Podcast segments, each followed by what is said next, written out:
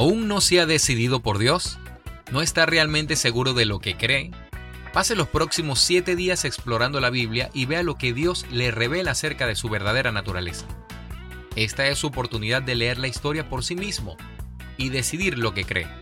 La idea de Dios es demasiado importante como para que aún esté indeciso. Así que ponte cómodo para el día número 3 y sin más, comenzamos.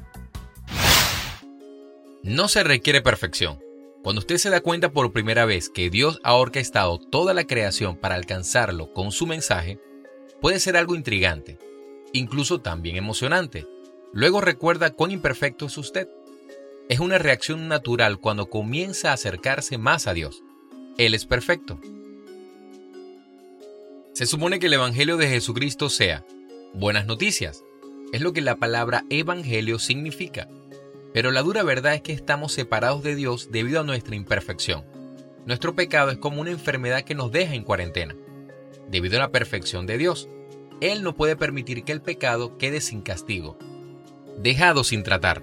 Su enfermedad de pecado eventualmente lo llevará a un lugar reservado para castigar únicamente a Satanás.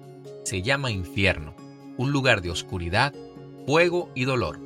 La buena noticia es que la perfección de Dios y su santidad son de igual forma igualadas por su misericordia y compasión. Él no quiere que ni un solo humano sufra en el infierno, por eso hizo disponible una cura, para satisfacer el castigo por nuestros pecados. Permitió que su Hijo Jesús tomara el castigo en nuestro lugar. A cambio, Dios nos ofrece perdón, un perdón completo. Si elige convertirse en un seguidor de Cristo, tiene que estar igualmente dispuesto a reconocer sus pecados más profundos y aceptar su más completo perdón. El Evangelio es un recurso universal a una especie universalmente rota. Si cree que tiene algo que ofrecer a Dios que lo haría más propenso a aceptarle, simplemente olvídelo.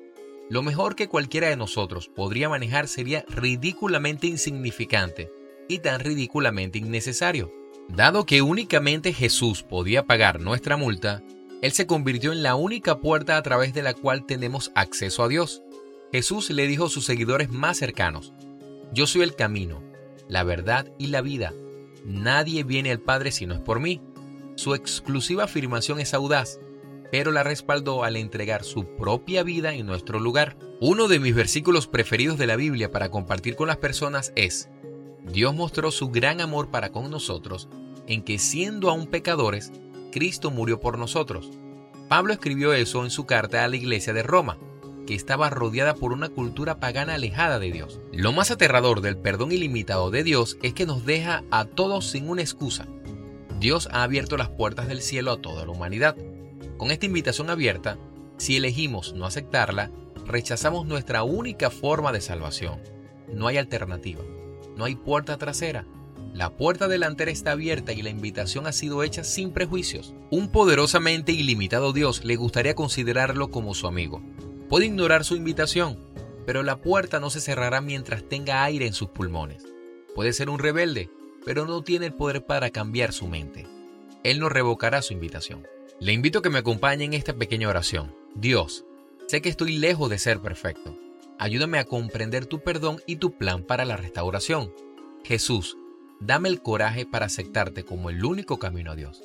En el nombre de Jesús. Amén.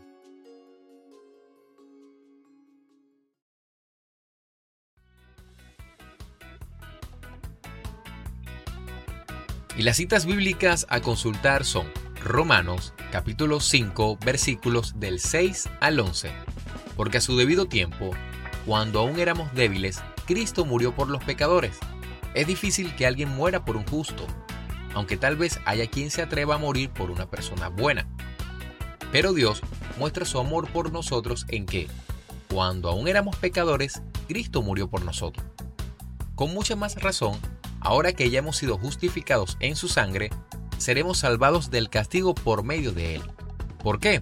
Si cuando éramos enemigos de Dios fuimos reconciliados con Él mediante la muerte de su Hijo, mucho más ahora estamos reconciliados, seremos salvados por su vida.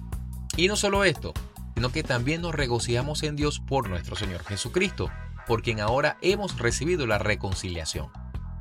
Juan capítulo 3 versículos del 16 al 21. Porque de tal manera amó Dios al mundo, que ha dado a su Hijo unigénito, para que todo aquel que en Él cree no se pierda, sino que tenga vida eterna. Porque Dios no envió a su Hijo al mundo para condenar al mundo, sino para que el mundo sea salvo por Él. El que en Él cree no es condenado, pero el que no cree ya ha sido condenado. Y Juan capítulo 14 versículo 6. Jesús le dijo, Yo soy el camino y la verdad y la vida. Nadie viene al Padre sino por mí. Y si deseas apoyarnos, puedes hacerlo de dos formas. La primera, dejándonos una reseña genial en iTunes. La segunda, financieramente, en www.anchor.fm slash Luis Márquez. Nos ayudarías un montón. Deseándote que tengas un excelente día y agradeciendo tu escucha. Hasta luego.